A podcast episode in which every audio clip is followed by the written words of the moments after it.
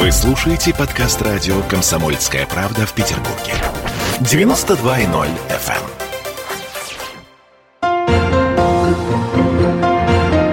эм. Беседка. На радио «Комсомольская правда». Студии радио «Комсомольская правда» участники, соавторы выставки, которая открылась в новом выставочном зале Музея городской скульптуры. Выставка называется «Город как субъективность». Значит, пока, знаете, такие-то очень общие слова, вообще ничего не говорящие. Потому что вот город как субъективность, что это такое, где это? Музей городской скульптуры – это тоже не самое посещаемое место. Но в моем представлении это невероятно интересный проект, и сейчас будем выяснять, почему. В студии радио «Комсомольская правда» Екатерина Климова, заведующая отделом э, гравюры Русского музея. Здравствуйте, Екатерина. Добрый день. И Алексей Парыгин. Алексей, вы представлены в Википедии как художник и исследователь искусства. Мне очень нравится эта формулировка, давайте ее закрепим. Мне тоже нравится. Супер. Э, значит, вот такие у нас гости. Несколько, я бы сказала, отстраненное и мало что говорящее название «Город как субъективность» или «Город как субъективность художника», на самом деле, полное название.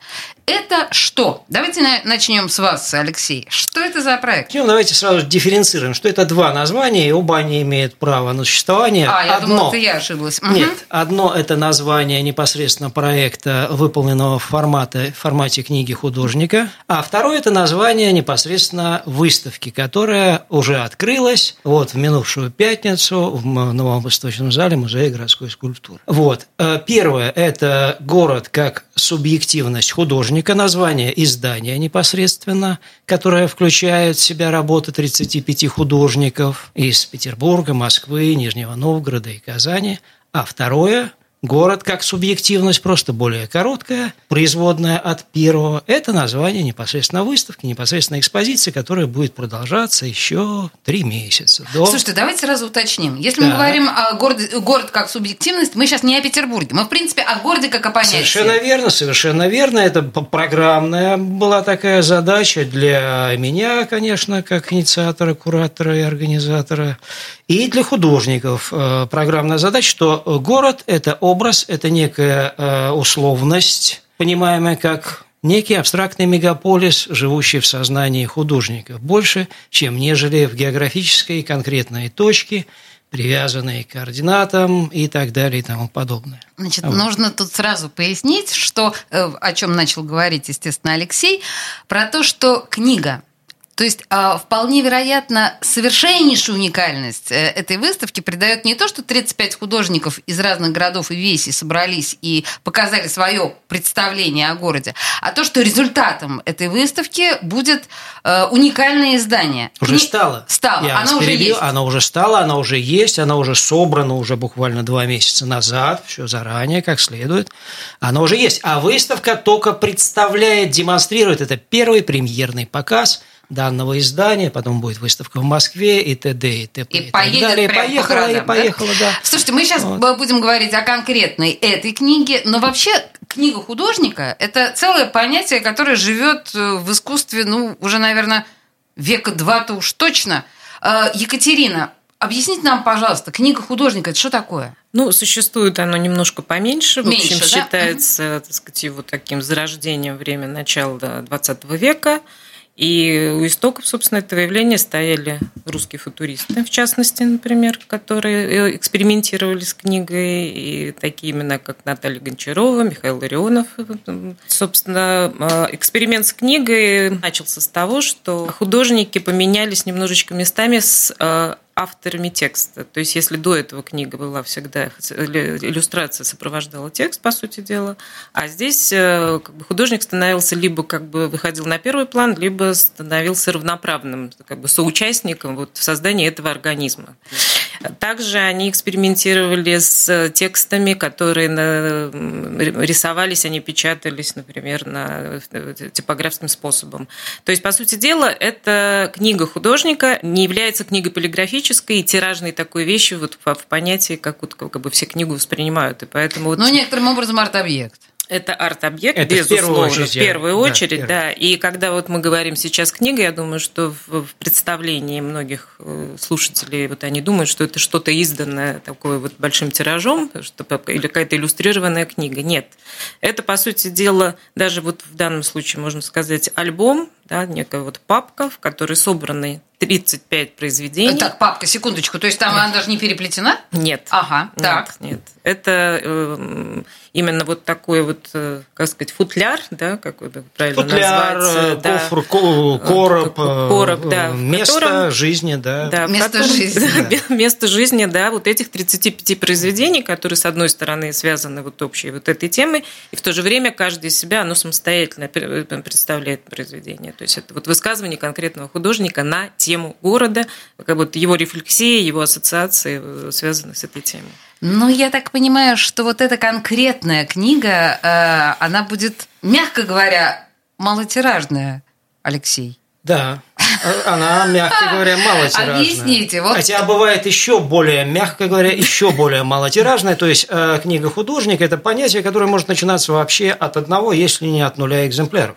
От нуля я не понимаю, то есть Ну, э, если говорить о, о книге как о концепции, как о идее, то, в принципе, она может вообще не иметь материального э, осуществления, реализации. Как Хорошо, а если об этой конкретной книге Если говорить говорите? об этой конкретной книге, то она сделана, э, напечатана и собрана в количестве 58 экземпляров, которые все пронумерованы, подписаны издателем и э, куратором. И какова судьба этих? Я так понимаю, в продажу они не поступят. Э, Судьба, э, Как мы надеемся, себе, что да. она будет прекрасна, судьба этих э, экземпляров, но вообще 35 экземпляров расходятся по участникам проекта, художникам, которые делали свои композиции для нее. Это их гонорар? Это, так скажем, дань уважения, оммаж мастерам. Вот. Поняла. 35 туда. Мы говорим, 58 остается. А некоторое количество экземпляров, а именно всего три, э, предназначены для крупнейших э, коллекций книги художника музейных. То есть в буквально России. русский музей, например, да? будет? Буквально вот и Екатерина Климова, Русский Да. музей, отдел гравюры имеет коллекцию книги художника, Художника, кстати да. сказать. Мгм. Вот. Ну и еще два музея. Какие вы пока не знаете? Нет, Или- не знаем. Знаем Эрмитаж и Пушкинский. А, ну да, вы, скромничаете, что ли? Нет, почему ну, не называете? Должна быть интрига какая-то, не просто так отчет Подождите, слушайте, с интригой я думаю, что у нас сегодня еще с вами получится неоднократно, потому что мы же говорим с вами на по радио про выставку. Тут уже само по себе э, интрига, да? Мы же говорим про то, что, в общем, должно восприниматься визуально прежде всего.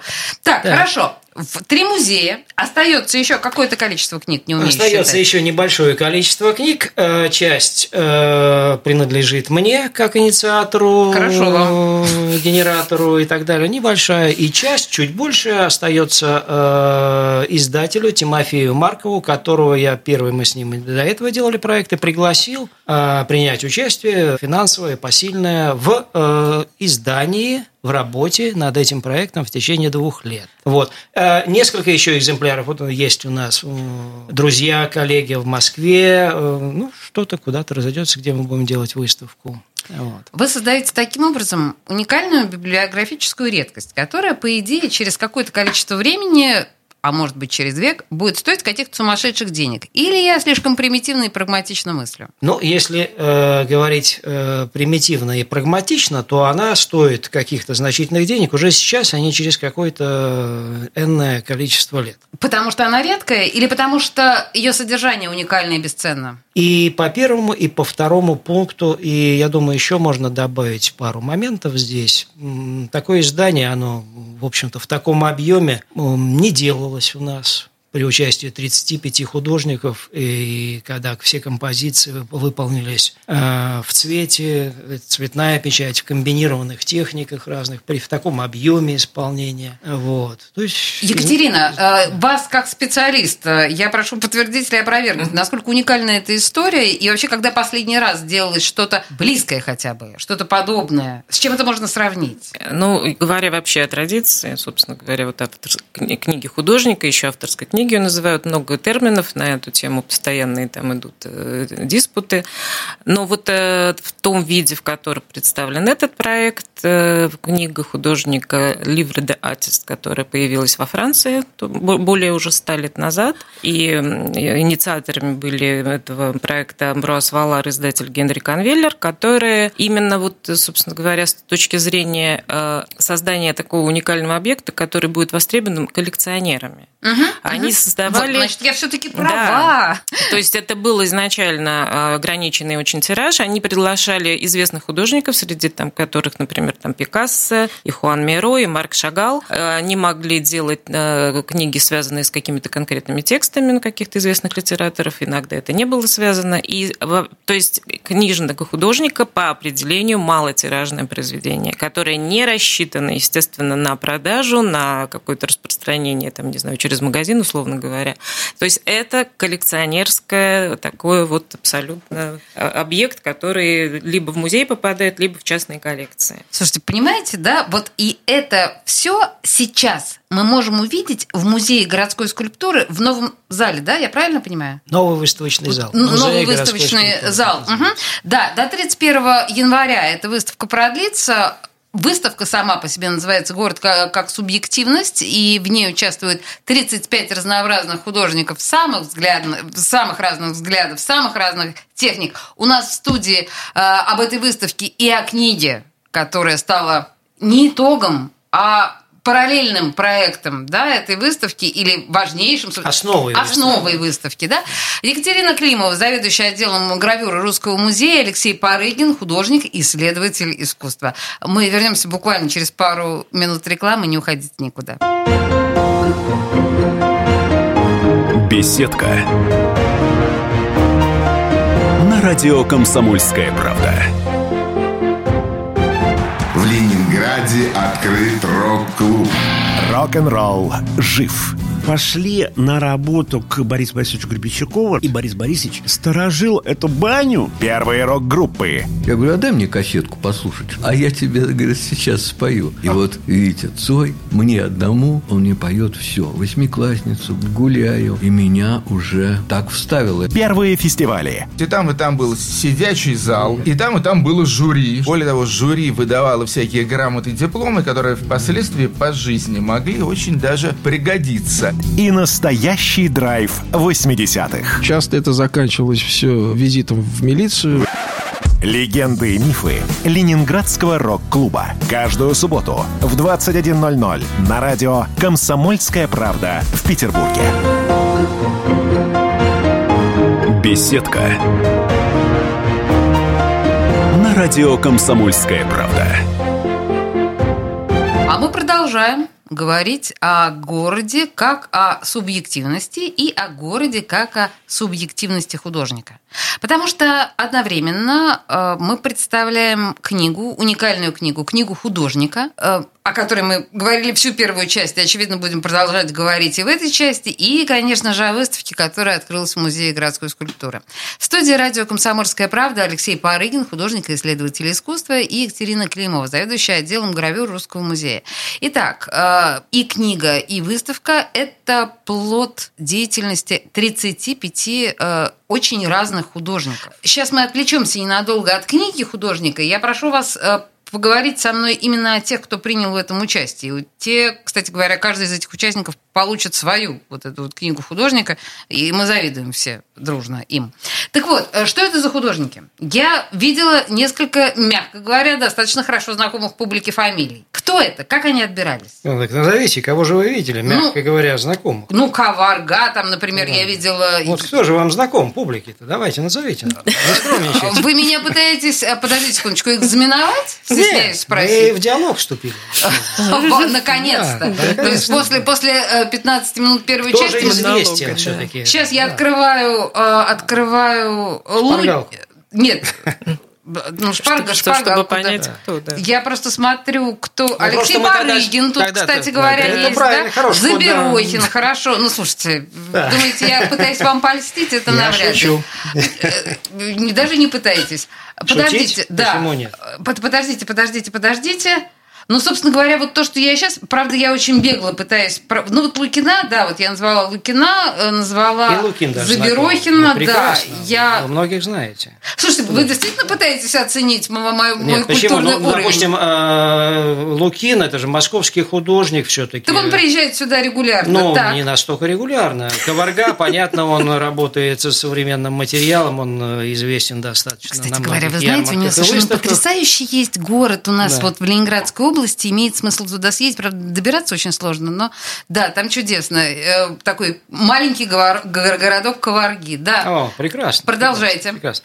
Вот, и, кстати, и Коварга, вот э, Виктор Лукин не участвует, Коварга участвует скульптурой на выставке, вот мы пока не затрагивали этот вопрос, э, также в экспозиции находятся скульптурные объекты художников, участников проекта, в том числе и Дмитрия Коварги, вот, э, и других художников. Я вижу, что это художники из Петербурга, из Москвы, из Казани. Да? Совершенно Как- верно. И из как- Нижнего Новгорода один из Казани, один из Ниж- Нижнего Новгорода. А как вы их собирали вообще? По какому принципу? Ну, по принципу... Или они сами э, заявились? Ну, нет, не- сам никто никуда не заявляется. Э, Собирал их я по принципу того, насколько они мне интересны, как художники, э, по принципу того... То есть вам лично? Или это было несколько человек, которые мне принимали? лично, я, мне лично.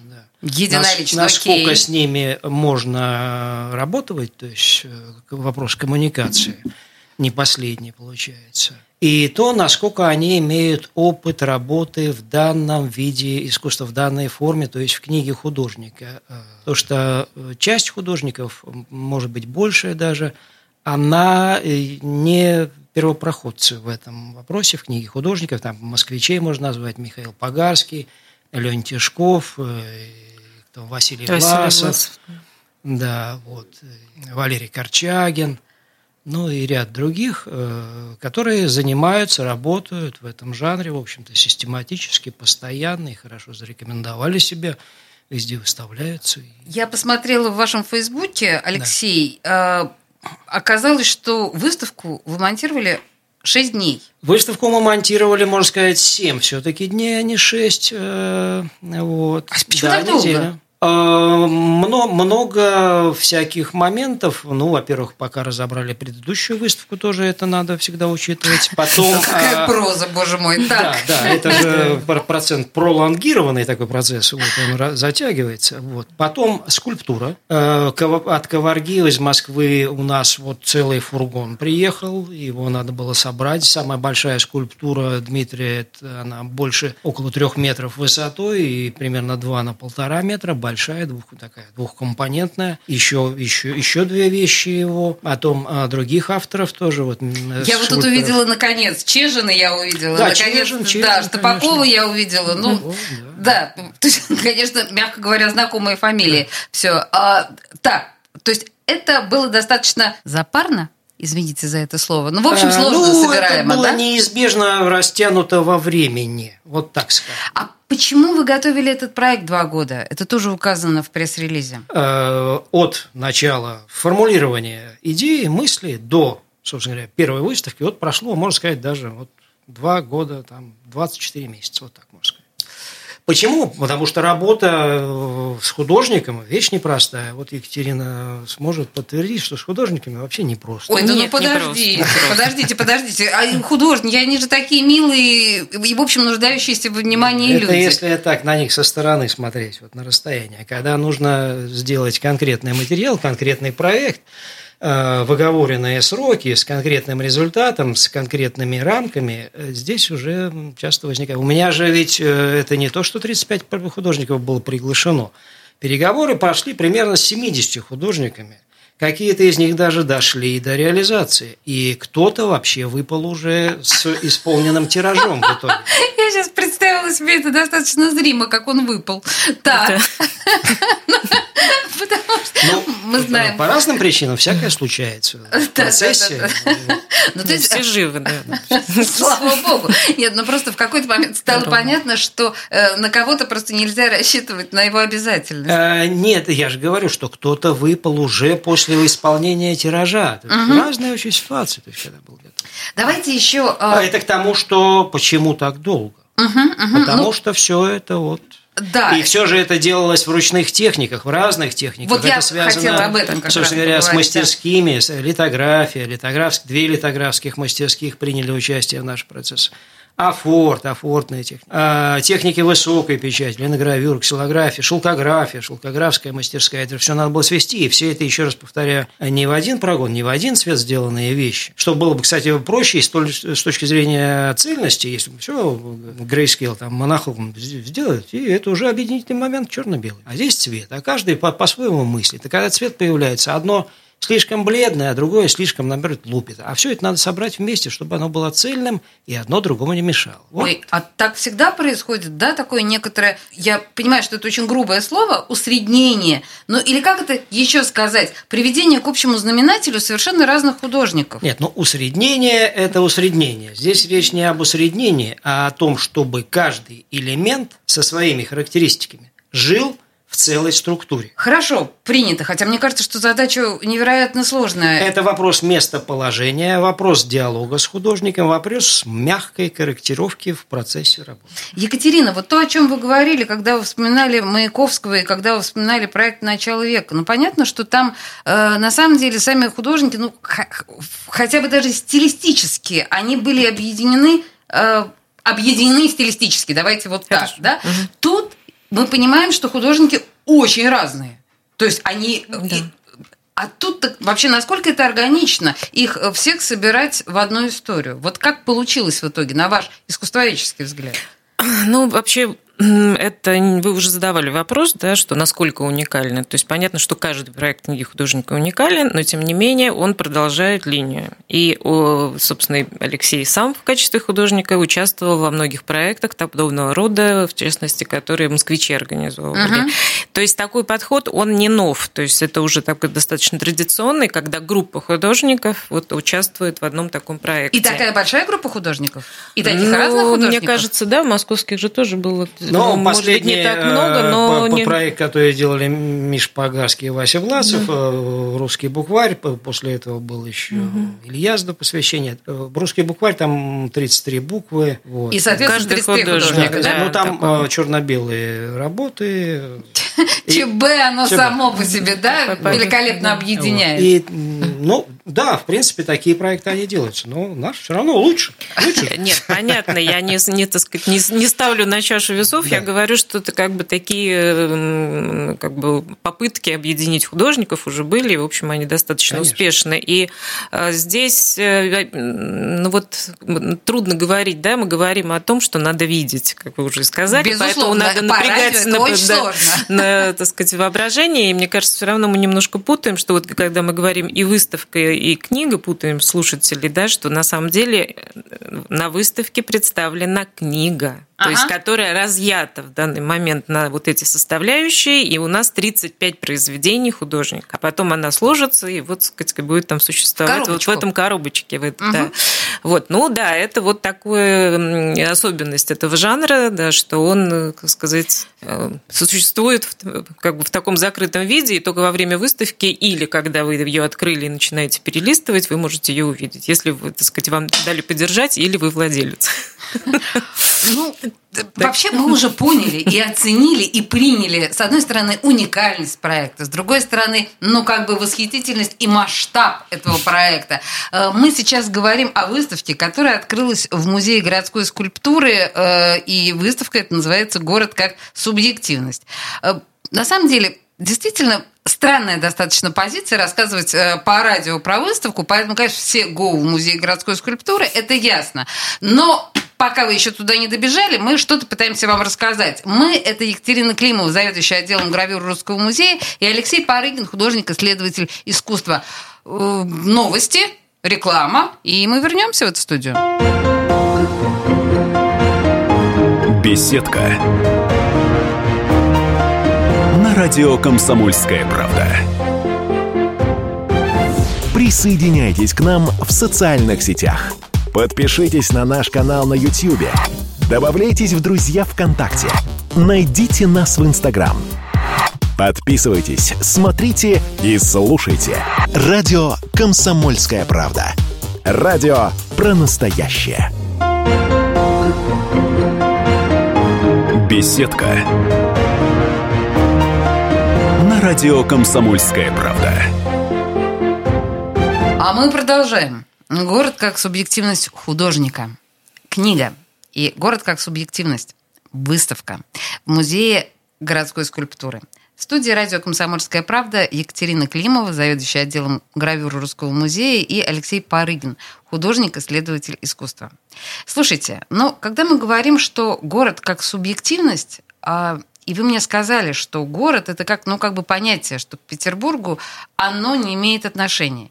И тут, естественно, возникает такой Вопрос, а не обидно ли и не странно ли, э, что именно в Петербурге проходит такой проект, который связан с городом и в то же время не ориентирован на лучший в мире город Петербург? Извините меня за такой утилитарный вопрос, но тем не менее. Или все-таки там Петербург присутствует? Вопрос ко мне? Ну да, давайте к вам, Алексей. Давайте ко мне. Э, ну, во-первых, он связан это пункт первый, потому что э, этот город генерировал этот проект э, через меня опосредованно. Он здесь делался. Основная часть материала делалась здесь, хотя часть материала делалась и в Москве, вот тоже поэтому это достаточно протяженная история. Вот. Поэтому город здесь, от него никуда не денешься. Другое дело, что город как некий памятник-музей, вот это вот достаточно банальная история – кваренги там, и т -т -т -т -т -т -т. вот этого и так, в общем-то, много достаточно и переизбыточно, и как-то уже э, вот Значит, э, все наши кваренги расстрели, пока отдохните, да, вот. А все-таки, да, все-таки Санкт-Петербург это, кроме всего прочего, еще современный город, который полон современными идеями, в общем-то, и не надо их скрывать.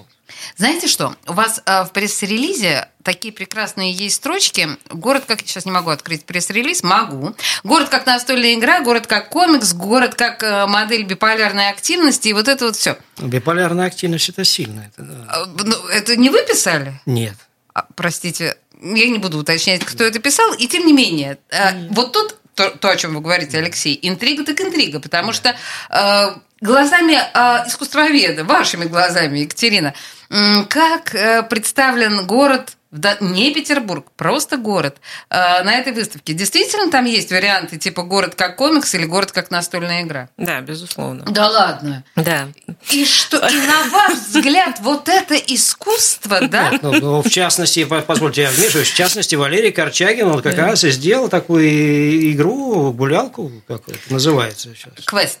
Да. Угу. Ну, на все вопросы всегда, когда такие звучат, искусство это или нет, я очень люблю такие вопросы. Отвечаю, что искусство – это форма познания мира, поэтому она может быть абсолютно любой. Другое дело, что, допустим, зритель может быть не, не прочесть, не узнать, не, не понять того, что говорит художник, это уже другой вопрос. Но, в принципе, да, форма выражения художника может быть абсолютно любой. Поэтому э, для меня, безусловно, это искусство, конечно, да, потому что это художественный образ который, опять же, может не лично быть близок или не близок, но он имеет право на существование. Хорошо. Хорошо, принято. Э, вы говорите, э, Алексей, что эта выставка потом э, отправится дальше. То есть она будет не только в Петербурге. Да. И да, как да, это будет происходить? Ну, во-первых, я так понимаю, что достаточно э, тяжелая сама по себе монтировка этой выставки. И перевозить, наверное, ее не очень Тяжелая, легко. но не то, что уж прямо кирпичи таскать, но время занимает, и, как, конечно, определенные усилия требует. Угу. На три месяца выставка. выставка будет здесь, а весной э, договоренность о показе в Москве э, в фонде Avisi Charity вот в центре города, на Причестенке.